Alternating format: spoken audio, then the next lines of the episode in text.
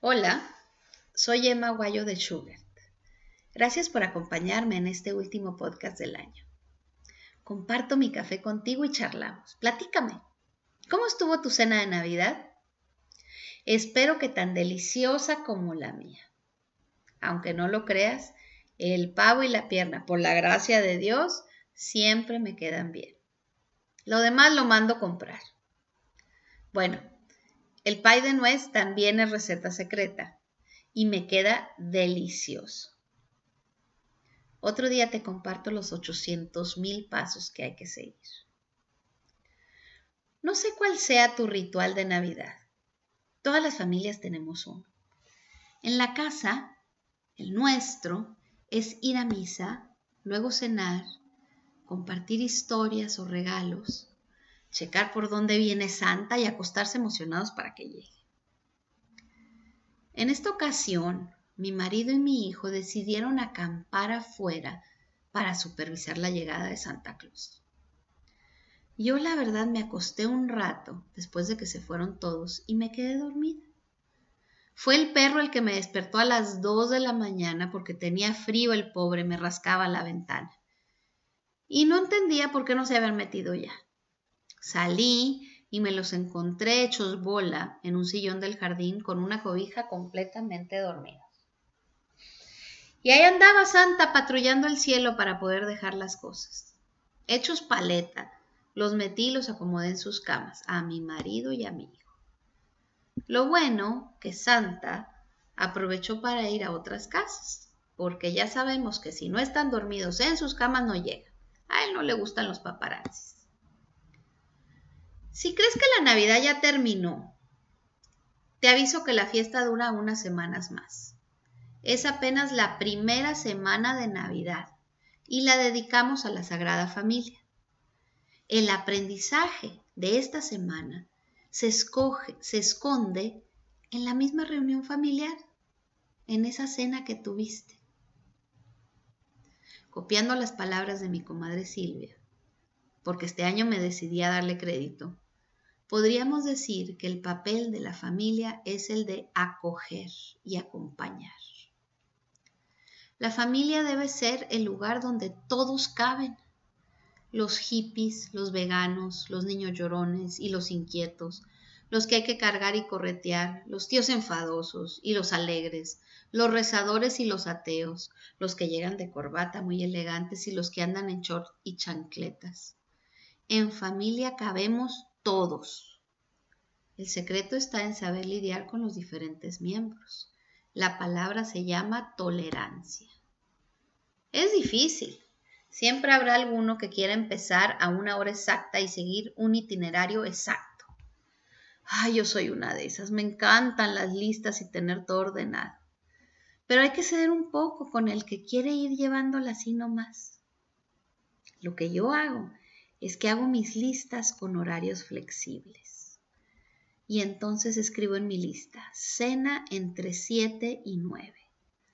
Y así le doy gusto al que quiere llevarla así nomás y de todas formas yo puedo hacer cheque en mi lista. Después voy diciendo las actividades que tengo planeadas, así como si se me acabaran de ocurrir. Hay que pasar a la siguiente si no pega sin enojarse, sin exasperarse, porque no todo mundo va a querer jugar Monopoly, no todo mundo va a querer jugar Twister. Hay ideas que pegan, ideas que no pegan y hay que pasarlas sin exasperarse, como digo. En la cena te encontrarás con uno o dos adolescentes que verán su celular toda la noche con sus audífonos puestos y que pareciera que no están disfrutando. Pero la verdad es que llevan récord de toda la plática y nos escuchan y observan y aprenden. Y hasta luego nos dan un susto y participan y responden alguna pregunta. Recuerda no forzarlos. Ándale, mijito, quítate los audífonos. Canta una canción de nominal. Ay, es lo peor que le puedes pedir. Déjalo que esté a gusto ahí sentado. Si está sentado ahí en medio de la ola, es que está contento. Déjalos, ellos aprenden y disfrutan por ósmosis. Así sentados quisiéramos que estuvieran los toddlers y sobre todo aquellos que están en los tremendos dos, de los dos a los cuatro años. Pero no, esos van a comer chocolates y pastel y con todo ese azúcar correrán por todos lados y además van a querer los regalos de los demás. Yo quiero el regalo de mi primo. Y van a llorar y se van a tirar al suelo. ¿Qué hacer en esos casos? Bueno, paciencia y dejar que los papás los corrijan. Solo los papás, no los tíos, no los abuelos.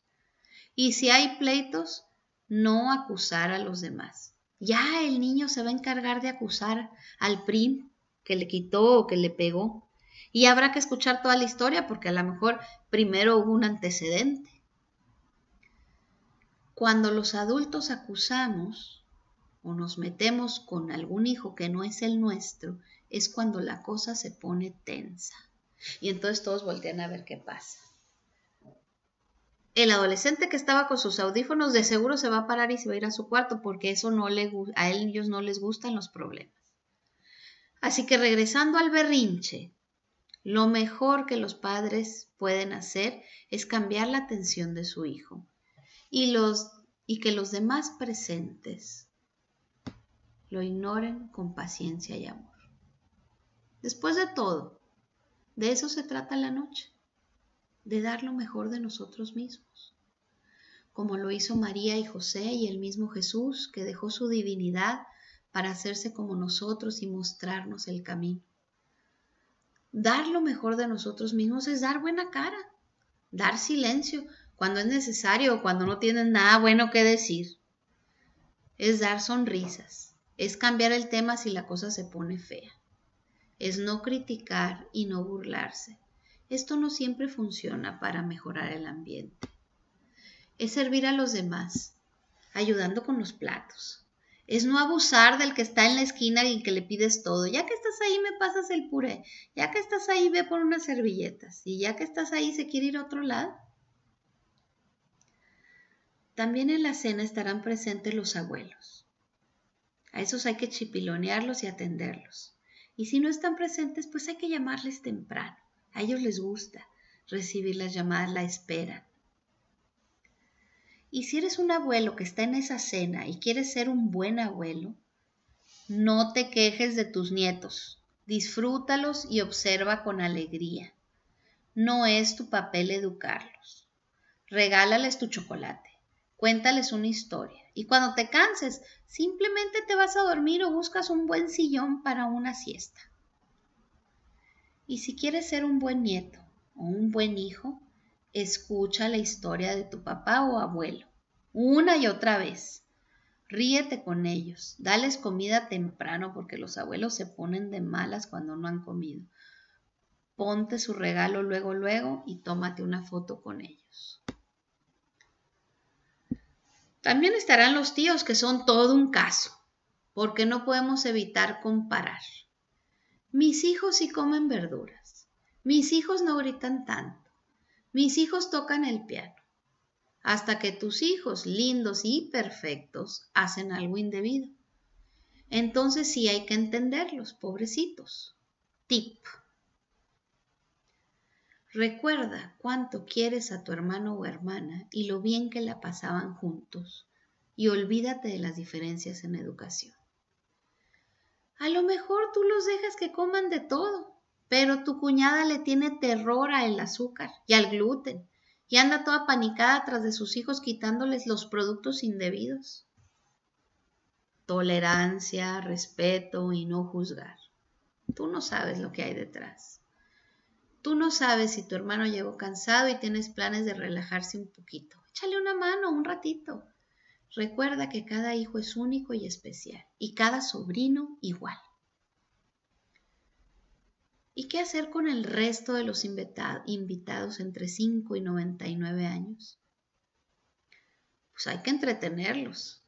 Si no los quieres brincando en toda tu casa o en tu sala, o buscando dónde fumarse un cigarro o tomarse una cerveza escondidas prepara actividades, a lo mejor no con una lista tan estructuradas como las mías, pero ten a la mano dos o tres actividades que pueden hacer.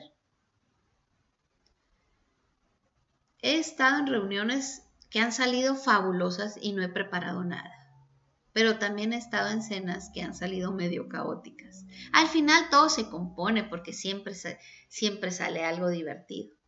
Pero bueno, no te arriesgues. Ten dos o tres cosas ahí escondidas bajo la manga. También en esa cena va a estar el sobrino o el nieto que tiene TDA, que no deja de moverse y que parece rebelde, que no hace caso. O el que no quiere socializar con sus primos. Ándale, mijito, ve, platica con tu primo, no quiere ir a jugar.